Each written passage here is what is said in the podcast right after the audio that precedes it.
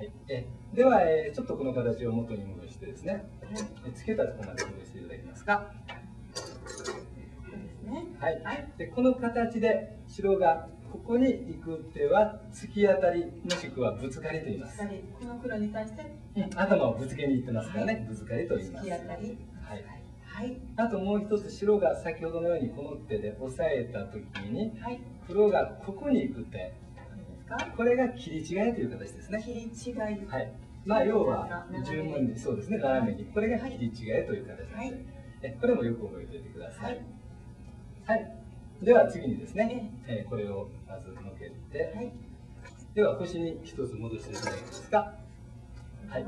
星にしていただいて、えー、ここで白がここに行くというのはこれは桂馬係でしたね、はい、そこでここに打つ手がこれが一見開きですね、はい、でここでこのように打つ手これが滑りと言います。滑り、うん、なんか滑り込んでる感じ、はい、滑り込んでる感じ、はい、滑りと言います、はい、でそこでこれはコスミでしたね。コスミ。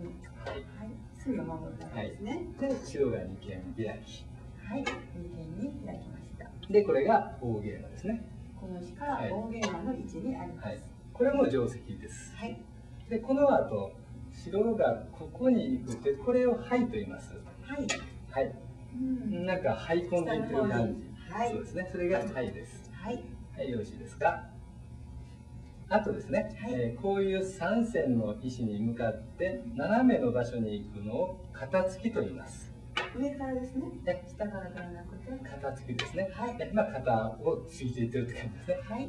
肩つきと言います。はい。えそれに対して一見の上に行く手を帽子と言います。三線の石に一見上に帽子と言い。はい。そのように覚えておいてください。ね、はい。よろしいでしょうか。はい